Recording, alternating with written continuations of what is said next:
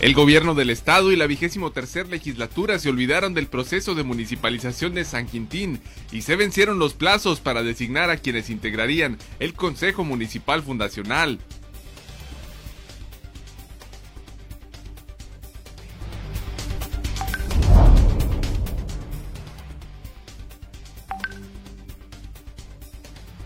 Ensenada ocupa el segundo lugar en Baja California en homicidios registrados durante lo que va del presente año. Es después de Tijuana, el municipio más violento de la entidad.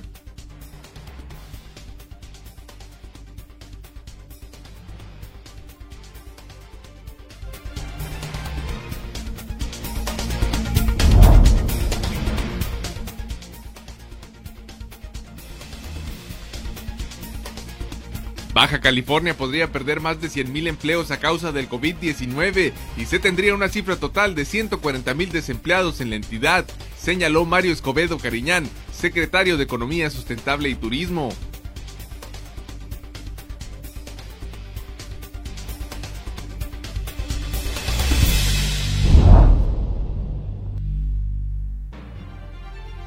El vigésimo tercer ayuntamiento de Ensenada recibió un total de 68 cámaras de parte del fideicomiso empresarial a través del Consejo de Desarrollo Económico de Ensenada para que comerciantes se sumen al programa de videovigilancia colaborativa.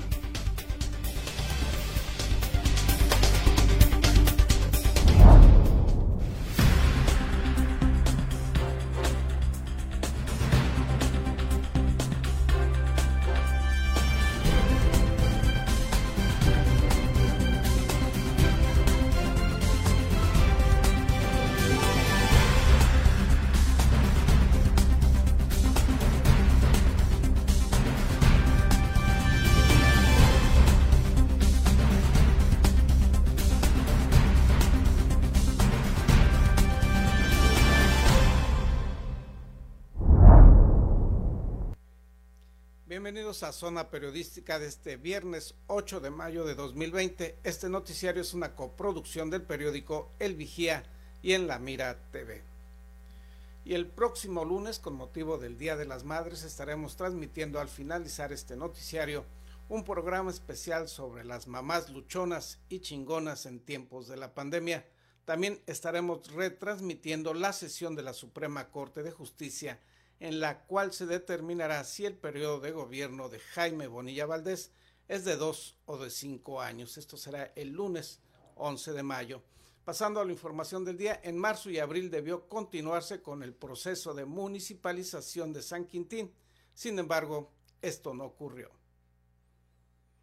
El gobierno del estado y la vigésima tercera legislatura se olvidaron del proceso de municipalización de San Quintín y se vencieron los plazos para designar a quienes integrarían el Consejo Municipal Fundacional.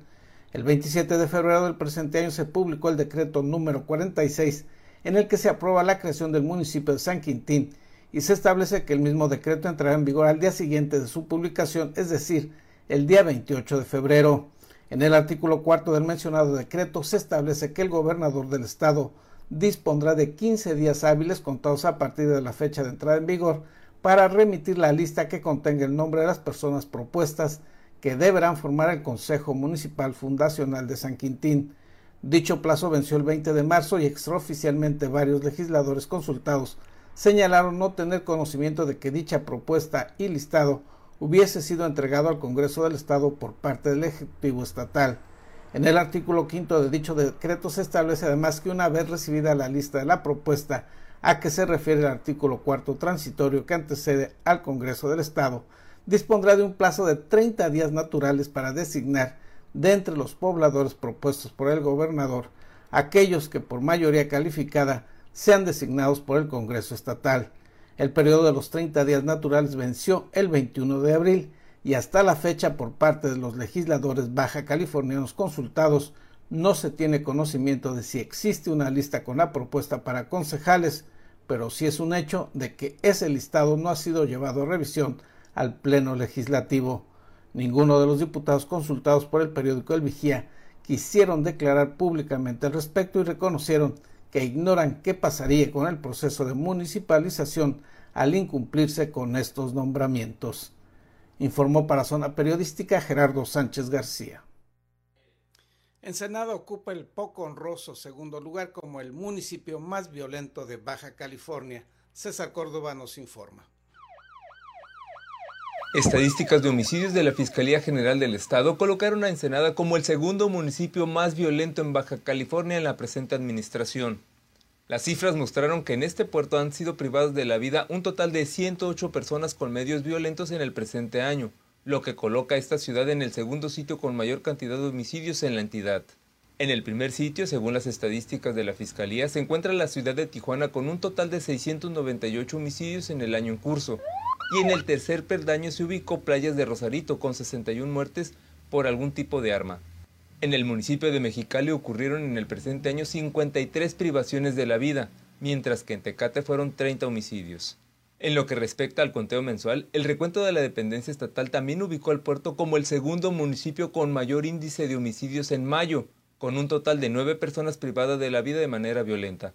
El primer sitio por muertes violentas en el presente mes también lo ocupa la ciudad de Tijuana con 37 homicidios. En el tercer puesto está Playas de Rosarito con cuatro muertes violentas, por debajo se encuentra Mexicali con tres y Tecate con dos.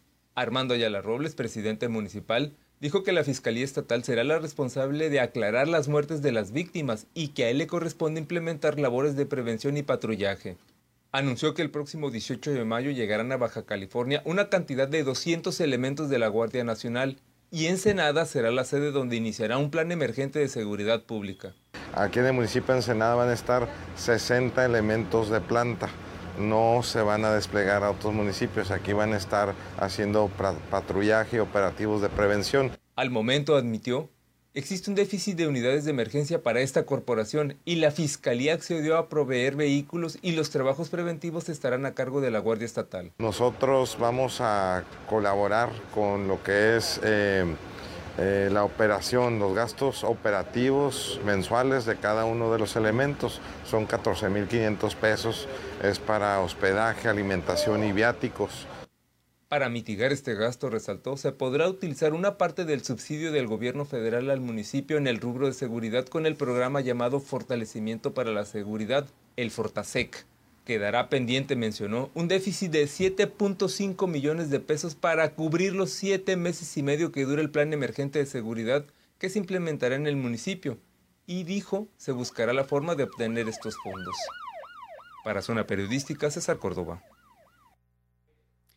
El vigésimo tercer ayuntamiento de Ensenada recibió 68 cámaras por parte del Fideicomiso Empresarial de Baja California a través del Consejo de Desarrollo Económico de Ensenada para que comerciantes se sumen al programa de videovigilancia colaborativa.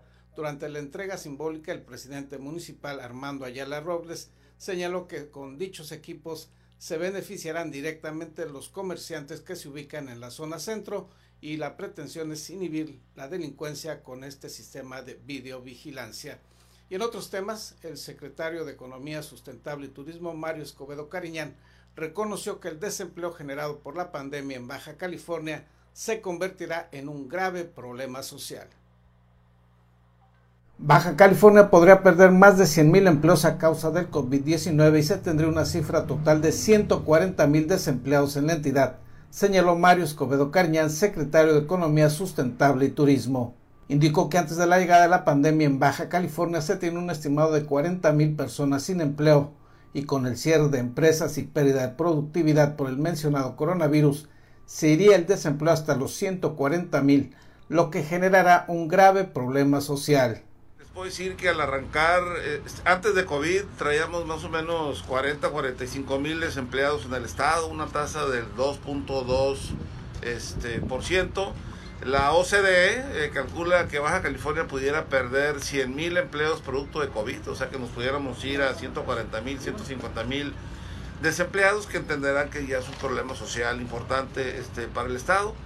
Reconoció asimismo que las grandes empresas están en condiciones de soportar el cierre temporal y continuar pagando salarios, mas no es la situación de las micro y pequeñas empresas que viven prácticamente al día y al suspender actividades se quedan sin recursos. Con respecto al municipio de Ensenada, señaló que el sector turístico ha sido el más golpeado por esta crisis y es el que se proyecta tardará también más en recuperarse. Quizá el sector turístico sea el más golpeado. Todos están golpeados, todos, ¿verdad? pero quizá el turístico sea el más golpeado. Este, uno porque no se les ha permitido operar porque este, había, era la forma de enfrentar este, el, contagio. Eh, dos, porque la gente no está saliendo, aunque estuvieran abiertos, de todos modos no estarían teniendo eh, ventas. No, cuando venía la Semana Santa me preguntaron, oye, ¿qué tanto turismo esperas que tengamos? Pues yo espero que tengamos cero, porque no hay actividad turística, ¿no? No es el momento de que la, de que la tengamos. Consideró que debido a que Ensenada tiene los índices más bajos de contagio en Baja California, podría estar incluido en los municipios que estarían en el llamado semáforo verde para poder reiniciar el 18 de mayo un proceso de reactivación económica. Sin embargo, enfatizó el secretario de Economía, esa es una decisión del Consejo General de Salubridad y de hacerse se tendrá que reactivar bajo un estricto cuidado para evitar un brote incontrolado de contagios. Enfatizó que esa es una decisión que se tomará a nivel nacional y está en manos del gobierno federal que es el responsable de la prevención y contención del COVID-19. Informó para Zona Periodística Gerardo Sánchez García.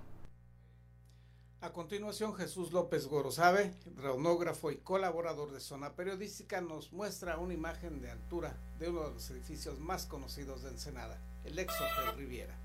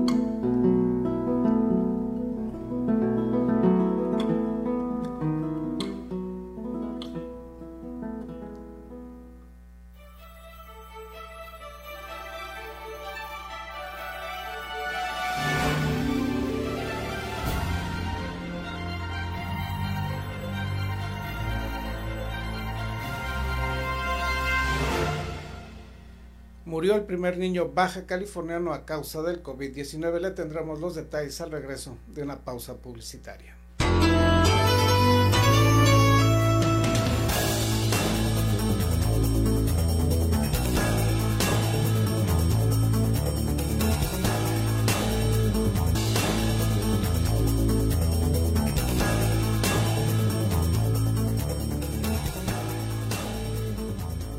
Se registró el primer fallecimiento de un menor en Baja California a causa de la pandemia. El reporte con nuestros compañeros de la jornada. El primer fallecimiento de un niño entre 1 a 4 años de edad a causa del COVID-19 y quien se convirtió en la primera víctima en edad infantil del virus en Baja California. Se debió a que presentaba una enfermedad pulmonar congénita hereditaria y le complicó la enfermedad hasta llegar a su muerte. Así lo informó el secretario de Salud Alonso Pérez Rico. Hay niños menores de un año que han, que han finado, eh, pero no nada más tenían COVID, tenían otra comorbilidad. Desafortunadamente, por ejemplo, ese niño tenía una comorbilidad pulmonar hereditaria este congénita. Entonces eh, desafortunadamente este pues perdió la lucha contra el covid. El, el, así es como estamos viendo a los niños o el personal el grupo etario menor no este tienen otra comorbilidad que hace que pierdan la guerra contra el covid cuando se infectan Sí, obvio. Tenemos cinco niños este, abajo de cinco años en el estado este, que están sospechosos de COVID y sus resultados están saliendo. Algunos se descartan, otros se confirman. La, verdad de las cosas es que los niños, este, y no nada más aquí en Baja California, en el mundo se reporta que tienen muy buena, muy, muy buen pronóstico si se detecta y se inicia el tratamiento temprano. Eh, los niños que desafortunadamente han fallecido, usualmente como lo que nos está pasando aquí, tienen otra comorbilidad. Las gráficas indican que 14 niños dieron positivo al coronavirus y 11 adolescentes en Baja California, de los cuales se desglosa un bebé de menos de un año fue confirmado con coronavirus. Tres niños con edades de 1 a 4 años de edad dieron positivo. Cinco niños con edades entre 5 y 9 años tienen COVID-19. Cinco menores entre los 10 y 14 años de edad están confirmados y 11 adolescentes entre los 15 y 19 años dieron positivo. Contrario a las estadísticas de que el coronavirus no le pega a la población infantil, Baja California vive una realidad muy diferente con la pandemia del coronavirus con el país y el resto del mundo. Y desde el inicio de la pandemia, el pasado 7 de marzo, 14 menores han contraído la enfermedad y 11 adolescentes dieron positivo al COVID-19 informó Ana Lilia Ramírez. Y este es el reporte de la pandemia en la entidad de acuerdo a la información de la Secretaría Estatal de Salud durante las primeras horas de este viernes 8 de mayo. En el estado se tienen confirmados 2.143 casos y el número de muertos en los cinco municipios por COVID-19 es de 327 fallecimientos. El desglose por municipios es el siguiente. En Mexicali son 815 los casos confirmados y hay 77 defunciones a causa de este contagio. En Tijuana son 1.102 los casos confirmados y 222 las personas que han muerto por este coronavirus. En Tecate hay 112 contagios confirmados y 13 defunciones. En Playas de Rosarito se tienen 30 casos confirmados y 3 fallecimientos. En el municipio de Ensenada son 84 los casos positivos oficialmente y se han registrado hasta el momento 12 muertes. Esto de acuerdo al reporte de la Secretaría Estatal de Salud durante las primeras horas de este viernes 8 de mayo. Y en Tijuana, en Tijuana fue encontrado un paciente enfermo de COVID que entró al hospital y que no podía ser localizado por sus familiares. Diez días después se supo que esta persona había muerto. Después de la búsqueda que se prolongó por 10 días por la nula respuesta del Hospital General de Tijuana, don Jaime Ochoa recibió noticias de su hermano José Leonardo Ochoa, quien estaba desaparecido desde el pasado 27 de abril cuando ingresó enfermo de coronavirus al área de urgencias del nosocomio. Pero las noticias no fueron buenas. José Leobardo, de 64 años, falleció a causa del virus y le dieron aviso para que acudiera a identificar el cuerpo. Una puertita y ahí me enseñaron el cadáver en una bolsa y me enseñaron su cara de retirado. Pero sí, ahí estuve. Pues muy fuerte porque como puedes ver ya ves que, estuve yo muchos días ahí y, me tenían nomás ahí parado y sentado eh, por horas, por horas enteras para no darme nada, pues para decirme que no, que no lo encuentran ahí, que no están ni en los muertos ni en los vivos. Y fue algo fuerte para mí por todos, todos estos días bien estresantes. Don Jaime Ochoa narra con coraje e impotencia cómo fue ignorado por personal de salud durante 10 días en los que tuvo que recorrer hospitales públicos tras la negativa del Hospital General de Tijuana de que su hermano estuviera entre los pacientes. Fue hasta que la búsqueda se hizo pública en la jornada Baja California, que reportó la desaparición de su hermano, cuando dos enfermeras del Hospital General, al ver su desesperación, tuvieron compasión de Jaime de avanzada edad y buscaron en el hospital encontrando el cuerpo de su hermano dentro de un refrigerador. Y según el acta de deceso, José Leonardo falleció desde el primero de mayo por COVID-19. Estaba bien asustado. Estaban echando la bolita entre el doctor y la de trabajo, la encargada de trabajo social y le querían echar broncas a las enfermeras que me anduvieron ayudando ayer también porque ellas boletinaron unas hojas con su nombre y que se buscaba. Y dijeron, no tiene que andar haciendo eso. Una de las enfermeras que me anduvo ayudando ayer todo el día buscándolo y no lo encontró. A pesar de que el Hospital General de Tijuana nunca le dio aviso de la muerte que ocurrió hace una semana, dice que con maltrato le dijeron que tenía que llevarse de inmediato el cuerpo. Como ya los entregaron a la defunción, andamos viendo para aquí en el Galloso, aquí en la zona del río, nos dijeron que si no íbamos por él ahora que le iban a aventar, ya sabes a dónde. el primero de, el primero, el día primero. Y no, y no falleció el día primero.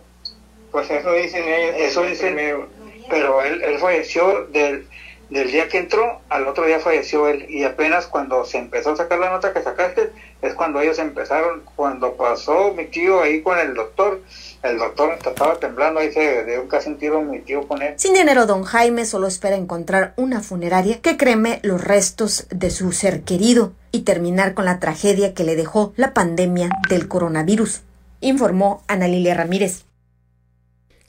Le presentamos a continuación el testimonio de Abraham Tamayo, un baja californiano que vive en Francia y nos relata cómo se vive la pandemia en esa nación europea seguidores de la Mira TV. Lógicamente, el confinamiento afecta de manera distinta a las diferentes clases sociales. Sin embargo, en los países donde su población vive de la economía informal, afecta en mayor medida que aquellas que, que trabajan de forma formal. Por ejemplo, en Francia, todos los empleados que hayan perdido su empleo tienen derecho a recibir algo que se le llama eh, desempleo parcial. Ellos reciben un 84% de su salario neto. Esta es una gran ayuda para ellos. También hay una ayuda para aquellas familias en dificultades y el monto depende de los hijos que tengas. Entre más hijos tienes, más monto recibes. También hay otra ayuda para aquellos restauranteros, bares, las hotelerías es, un, es una ayuda en el cual es de 2.000 a 5.000 euros, en el cual podrá recibir el, dueño eh, congelación de préstamos, también anulación de, impuestos. Eh, ese es otro tipo de ayudas que están recibiendo en diferentes sectores económicos de, de Francia. Otro gran apoyo es para los estudiantes menores de 25 años que se encuentran en, dificultades y que no hayan podido estar en, el confinamiento en sus hogares con sus padres, también recibirán un apoyo económico. Yo sé que estamos hablando de un país primermundista, sin embargo, países como El Salvador están poniendo la muestra, el ejemplo a aquellos países tercermundistas en el cual cómo se debe actuar, cómo un gobierno puede sustentar a su población para poder llevar de una mejor manera este confinamiento. El próximo lunes, con motivo del Día de las Madres, estaremos transmitiendo al finalizar este noticiario un programa especial sobre las mamás luchonas y chingonas en medios en tiempos de la pandemia.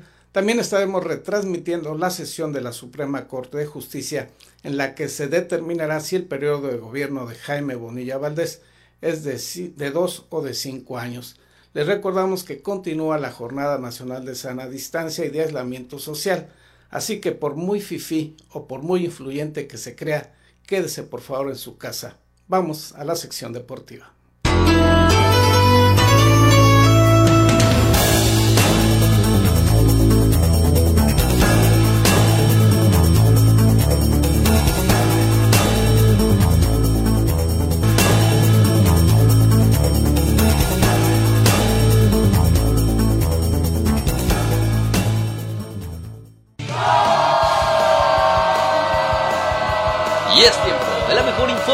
Del deporte local e internacional. Acompaña a tu anfitrión David Amos con la nota, el análisis y toda la cobertura de los atletas y eventos deportivos del puerto. Ya inicia en la mira Deportes. Hola, ¿qué tal amigos? Gracias por continuar en las señales de La Mira TV y periódico El Vigía. Llegó la hora de hablar de deporte, del deporte de nuestra ciudad de Ensenada. ¿Y qué les parece si iniciamos precisamente con el deporte del ciclismo? Porque en Ensenada nos gusta el ciclismo. Y con todo el tema del coronavirus y de la pandemia, bueno, se han cancelado un montón, pero un montón de eventos de este deporte y de todos en general. Sin embargo, hay uno eh, en el cual todavía tenemos esperanzas, ¿no? De cuáles hablo de uno de los más importantes, el Baja Epic en su edición 2020. Jorge Trujillo, quien es promotor, quien es organizador, dice que los trabajos están haciendo, que se está preparando para que se, celebre del 14 al 17 de octubre. Como es un mes eh, más adelante en el año, parece que sí se va a hacer. Depende muchísimo obviamente de lo que digan las autoridades para esa fecha, pero esperemos que sí se pueda realizar porque ya queremos ciclismo en nuestra ciudad. En esta ocasión va a iniciar y va a terminar en el hotel y campo de golf Bajamar para todos aquellos amantes del ciclismo puedan ir y disfrutar de este bonito evento. Y el Instituto del Deporte de Baja California sigue capacitando a sus entrenadores. Eh, que bueno, eh, tuvo que haber una pandemia para que los entrenadores se capacitaran. Pero bueno, no todos. Hay muchísimos entrenadores que sí saben lo que hacen, que sí saben lo que les gusta, que sí saben que nunca, nunca lo van a saber todo y siempre hay que prepararse. Porque en este caso van a regresar, ya lo hemos hablado, una vez que se acabe la cuarentena, porque esto se va a acabar, porque vamos a salir adelante bueno, los chicos eh, eh, van a haber perdido muchísimas habilidades, muchísima forma física y no se puede eh, simplemente empezar a entrenar como si nada hubiera pasado. Por eso son estas capacitaciones, por eso los entrenadores están preparando para poder hacer su mejor esfuerzo y su mejor trabajo para que los chicos puedan incorporarse a los entrenamientos y así puedan después competir en todas sus competencias, porque ya lo saben que el Estado siempre es potencia en categorías juveniles, en categorías infantiles, en el deporte amateur, en la natación, en el ciclismo, en la gimnasia, por supuesto, y muchísimos otros deportes. Pero bueno, en la nota, el INDE sigue capacitando a sus entrenadores. Y la noticia local, bueno, uno de los eventos más importantes e infantiles en nuestra ciudad, la Corre Niño Corre. ¿Quién no corrió en esta carrera tantos y tantos años en nuestra ciudad? Eh, la edición 2020 se va a cancelar. Eh, todo pinta para que así sea. Querían eh, posponer la fecha, pero entendemos que hay muchísimas carreras. Los organizadores entienden que, quieren respetar los eventos de otras carreras y no quieren que se empalme. La Correo Correa necesita un domingo a fuerzas porque es un evento infantil. Los papás tienen deben de poder llevar a los niños a este evento. Tiene que ser un domingo por cuestiones de trabajo, etcétera, familiares. Por lo tanto, al parecer se va a cancelar. Es una tristeza porque es un evento eh, ya tradicional y un evento que cuántos y cuántos atletas no han salido de este tipo de carreras infantiles que después los vemos en nacionales, en regionales, ganando estatales, etcétera, etcétera, etcétera. Entonces, bueno, es una lástima, sin embargo, esperemos que el próximo año sí se realice y estaremos ahí, por supuesto, para apoyarlos. Y en la noticia del balompié ensenadense, el Atlético Ensenada ya tiene por fin director técnico. Ya habían anunciado director deportivo ni más ni menos que Ramón Ramírez y en esta ocasión el director técnico va a ser Enrique Torres Garcés, un ecuatoriano eh, que va a dirigir el Atlético Ensenada en esta nueva liga de balompié mexicano que, bueno, está Salcido al frente, uno de los futbolistas que más ha ganado a nivel internacional, eh, mexicano por supuesto. Eh, está también, bueno, hay muchísimos, está Ramón Ramírez, hay mucha gente que quiere involucrarse para que exista esta nueva liga en el Atlético Ensenada en nuestra ciudad, en el campo de la Unidad Deportiva de Valle Dorado, parece que va a ser su casa. Y bueno, el tema es que ya tienen director técnico, es un director que la verdad es que se ha dicho no ha dirigido desde el 2008 por ahí, tiene bastante tiempo sin hacerlo. Obviamente eh, eh, se entiende, no iba a venir, digo, un director técnico de primera división de la Liga MX, ni mucho menos, no hay la capacidad todavía para eso. Pero bueno, es un director que tiene experiencia, que más allá que lleve mucho tiempo sin dirigir, eh, sabe lo que, lo que está haciendo, sabe de qué se trata el asunto y esperemos que le vaya bien para que el Atlético de Ensenada se afiance, que el Atlético de Ensenada haga las cosas bien en nuestra ciudad y así por supuesto irlos también con todo gusto a apoyar. Y la noticia internacional, bueno, la UFC, vaya que ha, dado de qué hablar en todo este tema del coronavirus, que a fuerzas quiere estar haciendo sus eventos. Bueno, Dana White, quien es el, el vaya, el dueño de esta empresa prácticamente, eh, primero quería hacer su evento, la pelea entre Tony, Tony Ferguson y Khabib. No se dio, Khabib dijo, no, ¿sabes qué? Eh, yo soy una persona responsable, no me parece bien que ahorita en tiempos de pandemia se realice este evento, se bajó del barco sin embargo, Dana White, el dueño de UFC, quiere hacerla sí o sí. Decía que se iba a hacer la pelea en una isla. Al final esto se cayó también. Después se fue, iba también a hacer en una, en una reserva india. ¿Cómo la ven ustedes? También se cayó esta pelea. Y ahora la movieron para Jackson, eh, Jacksonville, Florida. Precisamente ahí va a ser la pelea entre Tony Ferguson y Justin Gaethje. Una pelea bastante buena, sí, no es contra Khabib, pero aún así vaya que llama la atención. Muchísima gente la va a estar viendo. Y va a haber, eh, obviamente, opiniones encontradas. Para algunos dicen que es totalmente irresponsable, que ganas de a fuerzas hacer dinero, hacer pelea en este tema de la que estamos viviendo prácticamente todo el mundo tan pronto. Y otros dicen que, bueno, que es una manera eh, de expresar esperanza para muchísima gente de que vamos a salir adelante con todo el tema del coronavirus. Por supuesto, tú vas a tener la mejor opinión. Pero bueno, aquí es una pelea bastante interesante, sin duda alguna lo va a ser. Y con esto damos por terminada la nota deportiva. De verdad, gracias, pero gracias por su atención. En esta ocasión desde casa, ya lo saben, el tema de la pandemia nos tiene llevándoles la información deportiva desde casa, pero aquí estaremos presentes, por supuesto, también en su noticiero con Gerardo Sánchez, la mejor información del puerto de Ensenada, de lunes a viernes en punto de las 7.30 de la mañana. Mi nombre es David Amos, hasta la próxima.